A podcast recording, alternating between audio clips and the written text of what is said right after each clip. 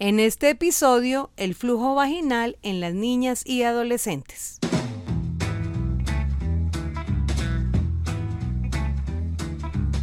Bienvenidos a Doctor Rafita Radio. Mis papás aprenden con Doctor Rafita Radio. Doctor Rafita Radio no es ni pretende ser una consulta médica particular. Si con base en los argumentos compartidos usted supone una condición médica especial, debe presentarle esta inquietud a su médico. Porque todos entendemos lo que se explica correctamente. Con ustedes, nuestro anfitrión. Hola, un gusto estar con ustedes. Mi nombre es Rafael Peñaranda, médico pediatra director y presentador de este podcast de salud infantil, Dr. Rafita Radio. El flujo vaginal es la secreción que elimina la vagina hacia el exterior. Durante el primer mes de vida de las niñas y en su pubertad puede ser normal, pero siempre debe generar consulta si aparece entre el mes y los 10 o 12 años de edad, porque debe atenderse y resolverse. ¿De qué depende? ¿Cómo se evita? ¿Cómo se aborda? Cómo se trata y las situaciones médicas asociadas, del uso de jabones y recetas caseras, son los temas de este programa. Tenemos un invitado especial, quien desde otra ciudad nos acompaña vía telefónica en el estudio. Así que comencemos. Doctor, Bienvenido a Doctor Rafita Radio. Hola, doctor Rafita. Muchas gracias por la invitación. Contento de vincularme con esta actividad tan importante que desarrollas para todos tus pacientes y, la comunidad en general. Me presento, mi nombre es Diego Rubiano, médico egresado de la Universidad Nacional, médico ginecólogo y obstetra egresado de la Pontificia Universidad Javeriana y fellow en ultrasonido obstétrico y diagnóstico prenatal de la Fundación Universitaria Sanitas. Llevo 26 años de práctica profesional profesional, de los cuales 15 en la práctica privada. En el momento laboro en Ibagué, en unidad de ginecología y obstetricia, econatal, y bueno, estamos acá para poder compartir un poco de experiencias. Muchas gracias por la invitación. Gracias, doctor Diego. Encantado de tenerlo aquí. Hacemos también la aclaración. El doctor Diego Rubiano se encuentra en la ciudad de Ibagué, donde yo nací. Yo soy oriundo del Tolima. Allá también cursamos juntos nuestro internado rotatorio y fuimos compañeros en una buena parte de nuestro año de servicio social obligatorio. Doctor Diego, cuéntenos, ¿qué es el flujo vaginal? Doctora Rafita, el flujo vaginal es básicamente una secreción, una combinación de líquidos y células que se liberan de forma continua a través de la vagina, producido básicamente por las glándulas del cervix o del endocervix específicamente, que es eh, la parte distal del útero. ¿El flujo vaginal es normal en las niñas? El flujo vaginal en las niñas, fuera del periodo de recién nacida y de la pubertad, es siempre anormal. Está básicamente favorecido por características propias de la vagina infantil, que carece de estrógenos y por lo tanto eh, es propensa a una serie de factores que pueden afectarla. Entonces, si hablamos del flujo vaginal de las niñas, vamos a mirar que es normal tenerlo en la primera etapa de, vida y eh, en la pubertad nuevamente, pero en, en ese intermedio entre el nacimiento y la pubertad, usualmente no debe haber flujo vaginal. Cuando hablamos de recién nacidos, hablamos del paciente pediátrico durante sus primeros 30 días de vida. ¿La pubertad la consideran ustedes los ginecólogos desde qué edad? Hoy en día eh, eso ha venido cambiando. Un tiempo atrás hablábamos de los 13, los 14 años, pero hoy vemos que hay desarrollo de todos los caracteres sexuales femeninos a partir de los 12 años. Se ha venido disminuyendo esa, esa edad dado que, bueno, hay muchas cosas, muchos eh, factores que pueden influir en este tipo de situaciones, entre ellos eh, la alimentación, ¿no? poco cargada de hormonas y eso ha hecho que esa edad ya no sea a los 14, sino que sea un poco más, estemos hablando de los 11, 12 años. Sí, nosotros en consulta vemos niñas con su primera menstruación, que se llama menarquia, ya desde los 11 años incluso. Una pregunta hablando del flujo que no es patológico. Los recién nacidos, las recién nacidas, pueden tener un flujo que es a veces sanguinolento. ¿Esto por qué pasa? Las niñas recién nacidas tienen flujo vaginal por acción de las hormonas maternas que aún circulan por su torrente sanguíneo y en ocasiones se les provoca un pequeño sangrado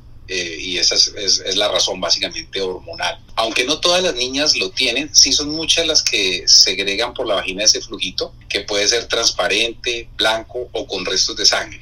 Esta secreción recibe el nombre de leucorrea fisiológica y se ha de ir limpiando pues con suavidad, con una esponjita día a día, pero sin tratar de retirarla del todo porque también ejerce un efecto protector las mamitas usualmente la tendencia es a consultar inmediatamente al, médico o tratar de limpiar y extraer este, esta secreción, pero la idea es eh, que se haga muy sutilmente. Mirando el otro extremo de la normalidad, ¿por qué se espera flujo vaginal en las adolescentes? Las glándulas del cervix son eh, estimuladas básicamente también por, por, las hormonas. Entonces cuando empezamos o la mujer empieza toda esa cascada de maduración del eje hipotálamo hipófisis, que es la maduración sexual. Hay receptores ahí a nivel de estos sitios, de estas glándulas que producen, que hacen o estimulan la producción de moco a nivel endocervical. Especialmente el estrógeno es el que produce o el que estimula que estas glándulas eh, hiperfuncionen y comiencen a generar ese tipo de, secreciones. Entonces, básicamente es por ese el influjo hormonal. Si lo vemos en, las eh, recién nacidas, es por los rezagos que tienen de la mamita y que quedan en la sangre del bebé pero si lo vemos en la pubertad es básicamente por el mismo desarrollo intrínseco de la mujer en esa etapa de la vida que hacen que se estimulen estas glándulas. Es dependiente de hormonas.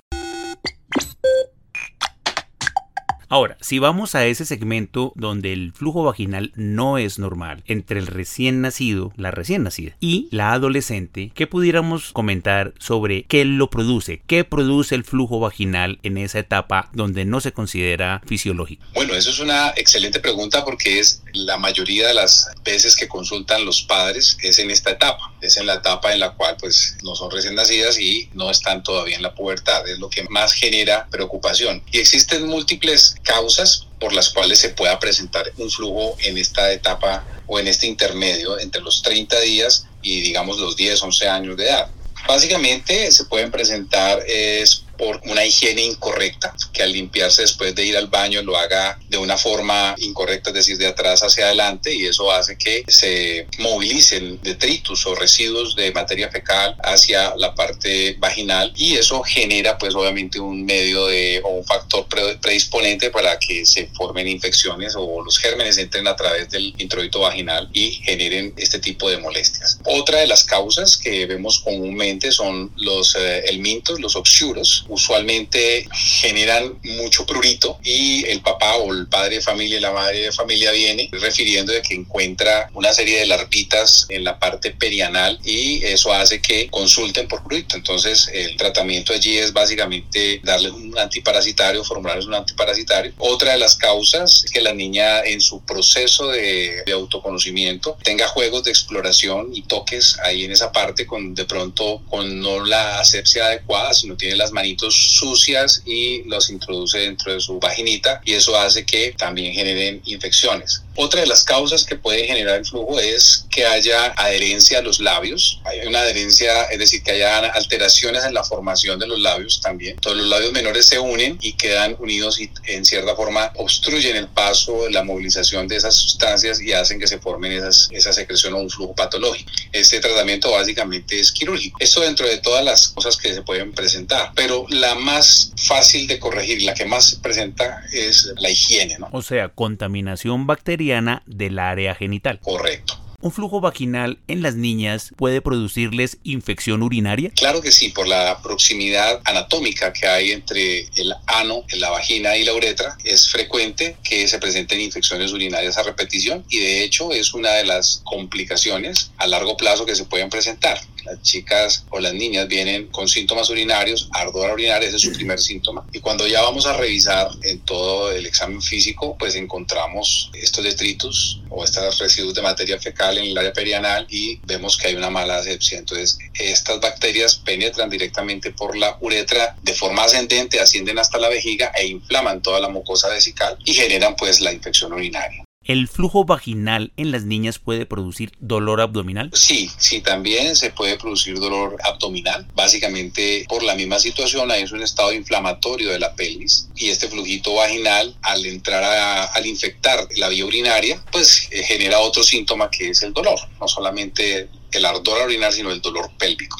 ¿Cuándo sospecha el médico que ese flujo vaginal es infeccioso? Tenemos que tener claro que el flujo vaginal, que usualmente es eh, normal, es un flujo de color transparente o color blanquecino. Sin embargo, cuando evaluamos características, el, no solamente el color, sino el olor, nos vamos orientando ya hacia un cuadro infeccioso. Entonces debemos es básicamente inspeccionar, ver qué tipo de color tiene ese flujo. Segundo, oler, es decir, que si huele mal, hay un olor a pescado, si tiene un olor fuerte, un olor a urea, también nos llama que eso es de tipo infeccioso. Y lo otro es que esté generando esos síntomas a los cuales nos estamos refiriendo, como el prurito, es decir, el picor ahí en la vagina, el enrojecimiento del área vulvar. Estás escuchando Doctor Rafita Radio.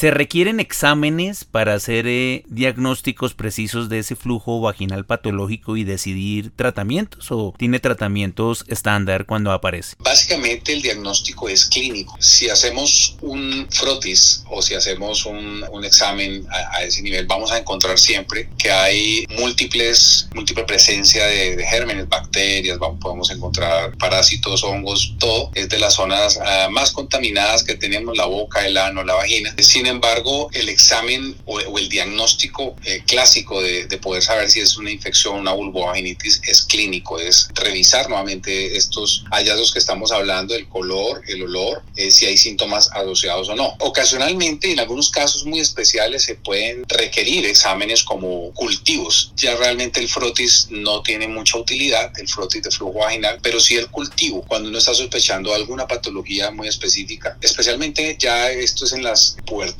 donde encontramos test como el, test de Nugent, que nos ayuda a identificar si hay o no una flora vaginal adecuada, hay vaginosis bacteriana o no. Pero en las chicas más, en las niñas más, en, los niños pues de menor edad, básicamente es clínico y si el caso es muy recurrente, es crónico porque no se ha podido dar un diagnóstico definitivo, pues sí tenemos el cultivo de ese, de ese flujo vaginal como un método diagnóstico. Decíamos que en las adolescentes se puede esperar algo de flujo vaginal, que es producto de su maduración hormonal. O sea, hay un flujo vaginal fisiológico en esa edad, pero las adolescentes también pueden enfermarse del área genital y tener flujos patológicos, productos también igual del aseo, de un inicio de actividad sexual temprana, en hábitos de, de vestir. Yo le pregunto, ¿el uso de los jabones íntimos o que promueven como especiales para el área genital es recomendable? Bueno, eso es un tema que ha generado inclusive controversias dentro de las mismas especialistas. Eh, sin embargo, los últimos consensos hablan de que debemos evitar ese tipo de productos comerciales para el área íntima dado que eh, muchas veces los excipientes, sí, los excipientes con los cuales se, se realizan pueden generar algún tipo de alergia y pueden empeorar algunas veces los síntomas. Hay unos jabones que sí pueden ser medicados, que están disponibles también en el mercado, pero son jabones un poco más mm, enfocados, enrutados hacia el mantenimiento del pH vaginal. Eh, hoy en día vemos que hay muchas casas comerciales, pues obviamente sin decir nombres acá, que les interesa básicamente promover comercialmente su producto de compuestos que realmente pues no van a, a mejorar la higiene íntima, sino que lo que hacen es empeorarla. Entonces, lo ideal es que en estos casos pues puedan acudir a una consulta especializada, allí se revisa el caso y se define si hay necesidad o no y de qué tipo de jabón podría usar. Pero en general es eso. Se consideran o se aconsejan algunos emolientes y pues no vamos aquí tampoco a dar marcas ni nada de esas cosas, pero en general la respuesta a esta pregunta es evitarlos, así como las duchas vaginales y esas cosas en mujeres mayores o en mujeres púberes. En las niñas lo idealmente es que sea una excelente higiene con agüita y con algunos sustancias también que se utilizan como el ácido láctico pueden mejorar en, algunas circunstancias ese, ese tipo de síntomas. El uso de estrategias caseras como los lavados genitales con agua de caléndula o con agua con vinagre, ¿se recomiendan? Bueno, mira, eso son cosas, el término ancestral está hoy de moda y, realmente son cosas de las abuelitas, pero que tienen su, su efecto realmente en pacientes adultas. Sí hay algún tipo de pacientes que puedan mejorar con ese tipo de medidas. Sin embargo, no es para generalizar y globalizar pues eh, todos los tratamientos de todas las chicas o las niñas que consulten por esto, pero pues eso tiene un sustento que es básicamente el cambio. Todo lo que cambie el pH y lo vuelva más ácido, eso va a mejorar muchísimo o va a prevenir la aparición de infecciones. Entonces, eh, realmente la caléndula es, es, un antiinflamatorio, se puede usar y el, las, los vinagres, ah, pues hay que tener mucho cuidado porque como no hay una preparación exacta, entonces la mamita de pronto le aplica cinco o seis cucharadas de vinagre y a otra le aplica dos, le aplica uno, no hay una estandarización de eso, entonces por eso es que no se recomiendan como de uso masivo, pero en general se pueden utilizar con precaución y en dosis muy bajitas pueden ayudar a mejorar la parte de los síntomas. Básicamente es por eso, porque mejoran la parte del pH vaginal. Cualquier otra cosa que deba usar una niña para manejar un flujo vaginal debe ser recomendada por el médico. No debe formularse directamente en farmacias o por recordación de cosas que en algún momento le funcionaron. Yo aquí agregaría que a veces el origen de algunos de esos flujos está también en un par de extremos. Uno es que hay mamás súper estrictas con el aseo genital y a veces insisten en lavados frecuentes, rutinarios después de la deposición, después de la orina, con jabón para mantener el área muy limpia y estos químicos terminan generando irritación y favoreciendo el flujo vaginal. Y el otro extremo son aquellas madres que son muy, o bueno, cuidadores en general, que son muy prevenidos con el manejo del área genital, que lo evitan, casi ni tocan esa zona, ni permiten que la niña toque esa zona y eso favorece un deficiente aseo que también va a generar flujo vaginal. ¿Las niñas con flujo reciben tratamientos como antibióticos o como óvulos vaginales? No, inicialmente Realmente no, realmente del sector que estamos hablando ahorita, de las pacientes que estamos hablando de la edad de entre los recién nacidas hasta los 10 años, no deberían usar ningún tipo de antibiótico, solo en caso de que fuera algo extremo, que tuviera una infección muy severa o eh, en general la mayoría de las veces funciona, eh, mejora, básicamente como les decía, teniendo algunos hábitos de higiene, como los que hemos mencionado, también utilizar ropa interior de algodón que no apriete, por ejemplo, evitar el uso de suavizantes en la ropa, de productos químicos que pudieran provocar estas irritaciones. Todo eso, digamos, en pro de, la, de, de mejorar pues parte de higiene y sus síntomas, pero no se usan ni los óvulos porque obviamente no están indicados y los antibióticos en solo en caso de que se documente una infección urinaria asociada o que tenga algún eritema y se puede utilizar un, antibiótico de pronto tópico. Algunas sustancias recomendadas son los corticosteroides y en casos eh, muy muy puntuales. Cuando un pediatra que se enfrenta al flujo vaginal de una paciente debe remitirla al ginecólogo? Bueno, eh, usualmente nosotros vemos las pacientes básicamente ya han pasado por médico general, han pasado por pediatra y en esos casos cuando el pediatra tal vez ha hecho pues todo lo, lo, que estamos diciendo y no mejora la paciente, o sea, el cuadro se vuelve crónico o está asociado a alguna otra circunstancia como por ejemplo algún tipo de malformación en la vagina como las adherencias de los labios menores, es allí donde realmente entra el ginecólogo a poder evaluar ese tipo de casos. También hay otras cosas que no de pronto no se tocan, pero es importante cuando hay algún tipo de sospecha de manipulación, no por la paciente, no por la niña, sino porque hay algún tipo de agresión, pues, eh, eh, o que se pueda evidenciar algún tipo de agresión. De abuso, sí, de abuso. De abuso sexual, sí, correcto. Esa es la palabra. Doctor Diego, gracias por habernos acompañado en este episodio del podcast. Esperamos tenerlo nuevos capítulos para hablar de ginecología en niños, y niñas, que son de interés en la comunidad. Bueno, muchas gracias, doctor Rafita, por la invitación nuevamente. Definitivamente son temas muy, muy importantes son temas muy vigentes y en los cuales debemos pues apoyar a, no solamente a nuestros pacientes, sino también a todo el núcleo familiar para que cada vez conozcamos un poco más y, podamos actuar de la mejor forma. Importante es entender que cualquier duda que se tenga, siempre acudir al médico especialista en estos temas para poder resolver de una mejor forma cualquier situación que se presente con nuestros pequeños y nuestras pequeñas. Pues muchas gracias y quedamos atentos a poder eh, vincularnos en otros episodios futuros. Y para cerrar, ¿dónde encuentran al doctor Diego Rubiano? Doctora Fita, estamos ubicados en el Centro Médico Jamperiano de la ciudad de Ibagué. Me pueden ubicar también por redes, en Instagram y Facebook como Rubiano Ginecología, ahí pueden ubicar y tenemos algunos información también que les puede ser útil. Bueno, un abrazo para todos y nos vemos en una próxima emisión de este su podcast. Doctor Rafita Radio es un podcast y un video podcast grabado en los estudios del Dr. Rafael Peñaranda, con la asistencia de la doctora Viviana Fajardo en la presentación, de Simón Peñaranda en la ingeniería de sonido y de Sara Sofía Peñaranda en el arte gráfico. Nuestra información en Facebook, Instagram y Twitter como Dr. Rafita y en LinkedIn como Rafael Peñaranda Suárez. Pueden visitar www.doctorrafita.com para encontrar todos los episodios del podcast, el material del canal de YouTube, los servicios y la conexión con todas nuestras redes sociales. La producción de este programa agradece permanentemente la asesoría del doctor Jorge Enrique Zamora en Colombia y del doctor José David Gámez en los Estados Unidos de América. Un abrazo para todos y nos encontramos en la próxima transmisión de este su podcast.